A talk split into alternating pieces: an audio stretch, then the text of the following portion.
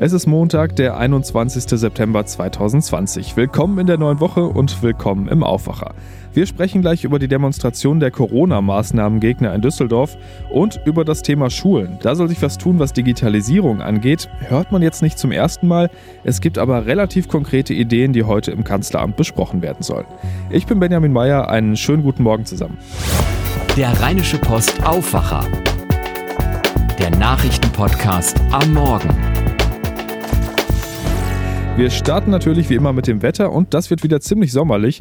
Heute früh noch relativ frisch, aber im Laufe des Tages geht es hoch auf 24 bis 27 Grad und es wird richtig sonnig. Auch nachts bleibt es dann trocken, bei dann aber nur noch 10 bis 13 Grad. Und morgen, ja, dann eigentlich nochmal das gleiche Programm wie heute. Viel Sonne und mit um die 26 Grad gefühlt noch ein bisschen Sommer im September. Herbstspaziergang für Grundgesetz und Menschenrechte. Unter dem Titel wurde die Demonstration gestern in Düsseldorf angemeldet von einem Mann aus Hagen, der sich selber der Gruppe Querdenken aus Dortmund zurechnet. Verena Kensbock aus der Düsseldorfer Lokalredaktion. Am Ende waren knapp 4500 Menschen bei diesem Spaziergang dabei. Das waren ja weniger als zumindest von den Veranstaltern erwartet, oder? Erwartet wurden 10.000, das war bei der Polizei angemeldet. Ganz so viele wurden es dann am Ende nicht. Es verlief aber wohl alles recht friedlich, sagte die Polizei. Ähm, die Teilnehmer, die dort waren, ähm, waren wirklich jeglicher Couleur. Einige trugen Regenbogenflaggen mit sich, andere ein Bild von Mahatma Gandhi. Es waren Impfgegner dabei, es waren aber auch Reichsbürger dabei, die einen Friedensvertrag fordern.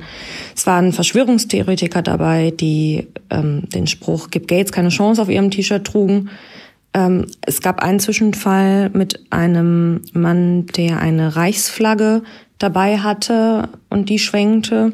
Er wurde dann von anderen Teilnehmern dazu aufgefordert, die wieder zu entfernen und hat sich offenbar auch daran gehalten.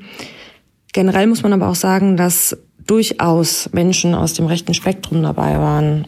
Es gab Demonstranten, die das Kompaktmagazin beworben haben, das vom Verfassungsschutz als rechtsextremer Verdachtsfall eingestuft wurde. Ein Redner trug einen gelben Stern auf der Brust, auf dem ungechippt und ungeimpft stand und forderte gleichzeitig Demonstrationen nicht mehr bei der Polizei anzumelden. Dazwischen waren aber auch ganz viele Familien unterwegs, Leute mit Kindern, äh, jung und alt, Senioren. Es war wirklich eine ganz gemischte, diverse Masse, die sich da durch Düsseldorf bewegt hat. Und es gab ja auch eine zweite Demo. Auf der gegenüberliegenden Rheinseite hatten sich ähm, Gegenprotestler versammelt. Das ähm, Düsseldorfer Bündnis Düsseldorf stellt sich quer hatte dazu aufgerufen und da kamen etwa 600 Teilnehmer zusammen. Haben sich die Demonstranten gegen die Corona-Schutzauflagen denn an die Corona-Schutzauflagen gehalten? Für alle Demonstranten galt an diesem Tag keine Maskenpflicht. Das ist nämlich in der Corona-Schutzverordnung des Landes NRW nicht vorgesehen. Die Demonstranten konnten also auf die Maske verzichten. Sie mussten aber einen Mindestabstand von anderthalb Metern einhalten. Das hat während des Umzugs auch ganz gut geklappt. Ähm, da mussten sich die Demonstranten in Zehnerreihen fortbewegen. Etwas enger wurde es während der Kundgebung vor der Bühne. Da wiesen die Organisatoren dann zwischendurch auch darauf hin, dass die Corona-Demonstranten bitte Abstand halten sollen und alle einen Schritt zurückgehen sollen. Vielen Dank, Verena. Mehr dazu lest ihr natürlich auch heute in der Rheinischen Post und bei RP Online. Wir bleiben beim Thema Proteste, allerdings mit einem komplett anderen Hintergrund. In Belarus haben den sechsten Sonntag in Folge Zehntausende Menschen den Rücktritt von Staatschef Alexander Lukaschenko gefordert. Die Opposition, westliche Regierung und auch die EU werfen Lukaschenko Wahlbetrug und Gewalt gegen friedliche Demonstranten vor. Und obwohl Soldaten in Kampfuniformen und mit Sturmgewehren aufmarschiert sind, sprechen Beobachter wieder von mehr als 50.000 Teilnehmern. Ulf Mauder berichtet für die Deutsche Presseagentur aus Minsk. Ulf, die Demonstranten lassen sich ja offensichtlich überhaupt nicht kleinkriegen, trotz dieser massiven Einschüchterung. Ja, in der Tat liegt hier in Minsk, aber auch in vielen anderen Städten wieder ein großes Protestwochenende hinter den Menschen. Sie überwinden immer wieder ihre Angst, aber sie wissen auch, dass Staatschef Lukaschenko nach 26 Jahren an der Macht nicht einfach so verschwinden wird. Was die Menschen vor allem auf die Straße treibt, ist die Wut über die Polizeigewalt gegen friedliche Demonstranten. Es gab auch am Wochenende wieder hunderte Festnahmen. Die Menschen hier fordern fordern die Freilassung aller politischen Gefangenen. Vor allem aber kämpfen sie weiter darum, dass es Neuwahlen gibt um das Präsidentenamt und dann ohne Lukaschenko. Jetzt zieht sich das Ganze ja, wie gesagt, seit sechs Wochen. Äh, bringen diese Massendemos im Endeffekt denn wirklich was? Die Hauptziele, also die Freilassung der Gefangenen und ein Ende von Lukaschenko sind freilich noch nicht erreicht. Trotzdem bewegen die Massenproteste viel. Angestellte im Staatsdienst zum Beispiel wenden sich immer wieder öffentlich ab vom System. Sie verlieren dann zwar ihre Jobs, aber sprechen von Gewissensentscheidung. Und das wiederum stärkt die Demokratiebewegung. Und auch Lukaschenko selbst sieht sich zunehmend unter Druck. Seine Gegenspielerin Tichanowskaja, die von der Opposition hier als Präsidentin angesehen gesehen wird, findet Anerkennung auf internationalem Parkett. Heute zum Beispiel ist sie in Brüssel bei den EU-Außenministern zu Gast. Gibt es denn eine Tendenz, wie das Ganze jetzt weitergehen wird? Ja, mit Prognosen tun sich die Experten schwer. Klar ist aber, dass der Druck auf Lukaschenko nicht einfach so nachlässt. Es drohen Sanktionen der EU und der USA gegen seinen Machtapparat. Schon jetzt verlassen auch viele Unternehmer das Land, IT-Experten etwa. Das wird die wirtschaftliche Krise hier noch einmal deutlich verschärfen. Und wenn es der Demokratiebewegung gelingt, die Massenproteste am Leben zu halten, dann erwarten Experten, dass nicht nur zunehmend Risse im Machtapparat entstehen, dann könnte auch Russland Lukaschenko fallen lassen und einen neuen Moskau-treuen Statthalter einsetzen. Da wird also nicht allzu schnell Ruhe einkehren. Vielen Dank, Ulf Mauder. Und wir kommen nicht drum rum, Corona ist und bleibt ein bestimmendes Thema. In vielen Gebieten Europas steigen die Zahlen teils drastisch und das Auswärtige Amt hat am Wochenende für mehrere Regionen Reisewarnungen ausgesprochen und sie auf die Risikogebietsliste gesetzt. Dazu gehören zum Beispiel Teile Österreichs oder die ungarische Hauptstadt Budapest, aber auch die niederländischen Provinzen Nordholland und Südholland. Auch in Frankreich wurden ja schon große Teile als Risikogebiet ausgewiesen, zum Beispiel Korsika oder auch der Großraum Paris sind da betroffen. Und am Freitag hatte das Land mit über 13 2209 Fällen in 24 Stunden ja sogar einen neuen nationalen Rekordwert seit Beginn der Pandemie verzeichnet. Und die Maßnahmen zum Beispiel in Paris wurden dann wieder verschärft. Eva Quadbeck, Leiterin des Hauptstadtbüros der Rheinischen Post, hat mit Gesundheitsminister Jens Spahn über das Thema gesprochen und über die Frage, welche Reisen man aktuell machen bzw. lassen sollte. Erstmal ist es bemerkenswert, wie schnell in vielen, auch unserer direkten Nachbarländern, äh, es wieder entglitten ist, wir eine Dynamik haben mit Infektionszahlen teilweise drei, fünf, zehnmal so hoch wie bei uns bezogen auf die Bevölkerung. Ähm, und das zeigt eben, dass im Urlaub, beim Reisen wie im Alltag zu Hause es vor allem auf Abstand, Hygiene, äh, Alltagsmaske ankommt. Das macht den Unterschied. Ähm, und ich kann gleichzeitig eben nur das wiederholen, was wir immer sagen. Nicht notwendige Reisen in Risikogebiete wenn es eben geht, dann auch vermeiden. Äh, ich weiß, dass das manchmal mit Härten verbunden ist, äh, weil man jemanden besuchen möchte. Äh, ich weiß, dass das Urlaubsfragen tangiert. Aber wir haben jetzt mit Ischgl und mit dem Sommerurlaub erlebt, aus dem Reisen entstehen Infektionsrisiken nach Deutschland rein. Und das können wir vielleicht alle, wenn jeder für sich immer die Frage abklärt, muss das jetzt sein, weiter reduzieren. Alle Infos zum Thema Reisewarnungen und Risikogebiete gibt es auf den Seiten des Auswärtigen Amtes und des Robert Koch Instituts.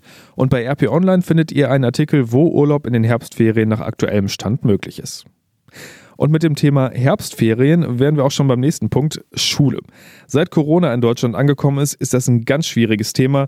Hygienemaßnahmen, Digitalisierung, da wird viel gestritten und das könnte heute so weitergehen. Kanzlerin Angela Merkel, Bildungsministerin Anja Karliczek, Saskia Esken von der SPD und die Kultusminister der Länder treffen sich am Abend im Kanzleramt, um über die Lage der Schulen zu diskutieren.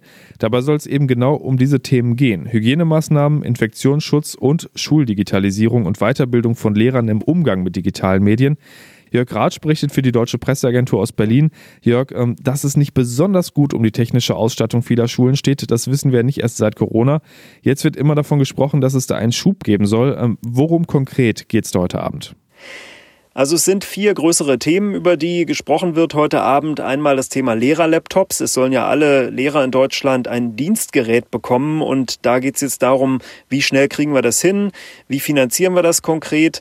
Zweites Thema Flatrate für Schüler. Es ist angedacht, das war schon mal im Kanzleramt Thema, dass ähm, Schüler eine äh, Flatrate bekommen sollen, eine Mobil-Flatrate fürs Internet, maximal 10 Euro, damit sie jederzeit Zugriff auf Lerninhalte haben. Drittes Thema Internetanbindung der Schulen. Da sind ja noch längst nicht alle an schnelles Netz angebunden. Und viertes Thema Lehrerweiterbildung im Bereich Digitales. Das sind ja relativ konkrete Ideen, aber Bildung ist ja in Deutschland Ländersache. Jedes Land regelt das für sich. Das heißt, konkrete Beschlüsse sind doch da heute Abend wahrscheinlich eher nicht zu erwarten, oder? Absolut, das ist Ländersache. Der Bund, der kann eigentlich immer nur Geld geben. Aber Kanzlerin Merkel hat jetzt dieses Schul- und Bildungsthema auch äh, im August so ein bisschen zur Chefsache gemacht. Es hat ja auch ein bisschen Vorwürfe gegeben, dass man sich äh, in der Corona-Krise um Wirtschaft und alle möglichen Dinge kümmere, aber nicht um Schulen und Kitas. Jetzt ist das ganz oben angesiedelt. Das ist jetzt das zweite Treffen im Kanzleramt. Ähm, und Merkel hatte zuletzt mehrfach gesagt, man müsse jetzt dafür sorgen, dass die Kinder nicht die Verlierer der Pandemie sind. Dann sind wir mal gespannt, was da heute rauskommt. Vielen Dank, Jörg Ratsch. Und damit nochmal von Berlin nach Düsseldorf. Und was da gerade wichtig ist, den Überblick hat Philipp Klees aus den Antenne Düsseldorf Nachrichten. Guten Morgen, Philipp. Ja, schönen guten Morgen, Benjamin. Es geht auf den Herbst zu und dann ist der Winter auch nicht mehr weit. Und da werden die Themen Grippeschutz und Grippeimpfung wichtig. Da haben wir mit Medizinern gesprochen, die gerade in dieser Corona-Pandemie zum Grippeschutz und eben auch zur Impfung raten. Dann ermittelt die Polizei nach einem Tötungsdelikt in Oberbilk und bei der Fortuna läuft einmal die Aufarbeitung nach der Auftaktniederlage gegen den HSV und ab dem Mittag läuft auch der Vorverkauf für das erste Heimspiel am kommenden Samstag gegen Würzburg. Die neue Grippesaison steht an. Gerade in Zeiten von Corona raten viele Mediziner zur Grippeschutzimpfung. Grundsätzlich sollten sich ältere und kranke Menschen, Schwangere und medizinisches und Pflegepersonal impfen lassen. Der Düsseldorfer Hausarzt Detlef Prommer hofft, dass sich in diesem Jahr deutlich mehr Menschen gegen die Grippe impfen lassen. Gerade in Zeiten der jetzigen Corona-Pandemie ist es besonders wichtig, sich auch gegen Grippe impfen zu lassen. Denn die Grippeimpfung schützt zwar nicht vor der Infektion mit einem Covid-19-Virus, aber wenn ein Patient zum Beispiel an beiden Erkrankungen sich infizieren sollte, können erhebliche Komplikationen auftreten, die nur schwer zu behandeln sind. Der volle Impfschutz ist 10 bis 14 Tage nach der Impfung aufgebaut. Experten raten sich im Oktober oder November impfen zu lassen. Auch Bundesgesundheitsminister Spahn hatte angesichts der Corona-Pandemie zur Grippeimpfung aufgerufen. Der Leiter des Düsseldorfer Gesundheitsamtes Klaus Goebbels mit einer Einschätzung, wie gut das Gesundheitssystem in unserer Stadt für die kalte Jahreszeit gewappnet ist. Wir alle bemühen uns, ähm, dass wir gut gewappnet sind, aber das äh, hängt auch äh, von vielen Faktoren ab. Ich glaube, ganz wichtig ist, äh, dass wir uns an diese Regeln halten, also Abstand, Maske, Händedesinfektion. Die Einhaltung der Corona-Regeln sei da wichtiger denn je. Als Warnung führt Goebbels die steigenden Infektionszahlen zum Beispiel in Österreich und den Niederlanden an. Im Oberbilker Haifa-Park ist am Wochenende ein Mann ums Leben gekommen. Nach Angaben von Polizei und Staatsanwaltschaft besteht der Verdacht, dass es sich um ein Tötungsdelikt handelt. Die Ermittler haben eine Mordkommission eingerichtet. Das Opfer kommt laut Polizeibericht aus dem Obdachlosenmilieu. Der Mann war mit zwei Bekannten am späten Samstagabend in den Haifa-Park gekommen. Seine Begleiter gingen gegen 23 Uhr kurz zum Bütchen. Als sie zurückkamen, fanden sie den 41-Jährigen schwer verletzt und leblos am Boden. Er starb kurze Zeit später im Rettungswagen. Die Ermittler suchen jetzt Zeugen.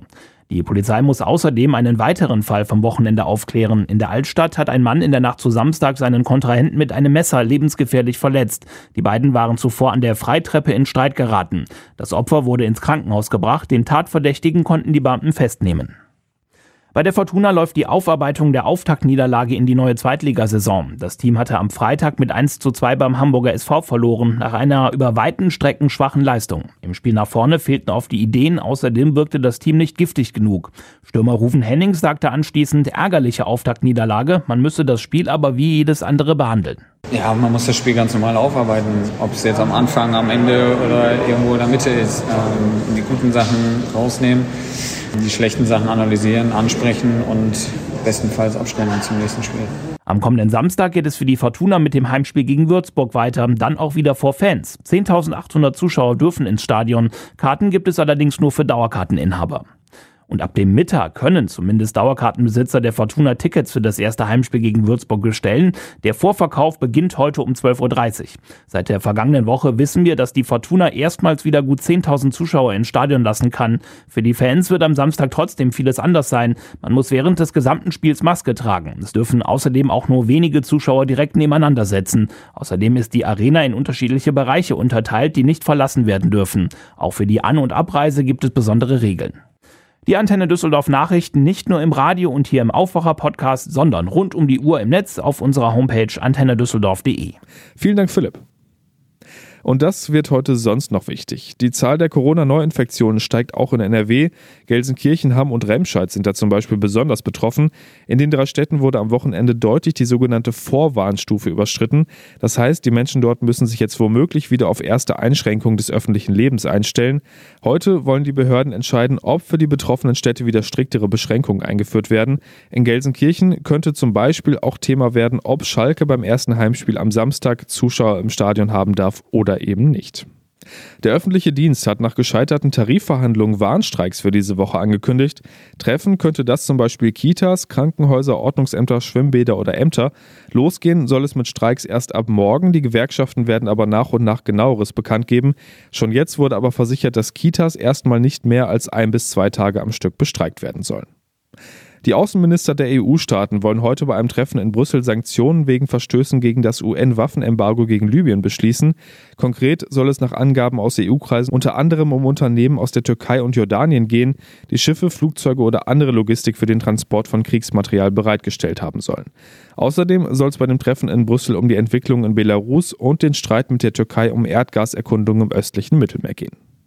Und das war der Rheinische Postaufwacher vom 21. September 2020. Mehr Nachrichten gibt es dann heute Nachmittag in unserem Aufwacher News Update. Und schaut doch mal auf rponline.de slash abo-aufwacher vorbei. Da haben wir ein Angebot für RP Plus für euch. 34,99 Euro zahlt ihr dafür ein Jahresabo, also weniger als 3 Euro monatlich. Und damit könnt ihr dann nicht nur alle RP Plus Artikel lesen, sondern unterstützt auch diesen Podcast. Der bleibt kostenlos, die Recherche kostet aber natürlich trotzdem Geld. Und ihr könnt das Ganze monatlich kündigen. Alle Infos, wie gesagt, auf rponline.de slash abo-aufwacher. Vielen Dank und einen schönen Montag noch. Mehr bei uns im Netz www.rp-online.de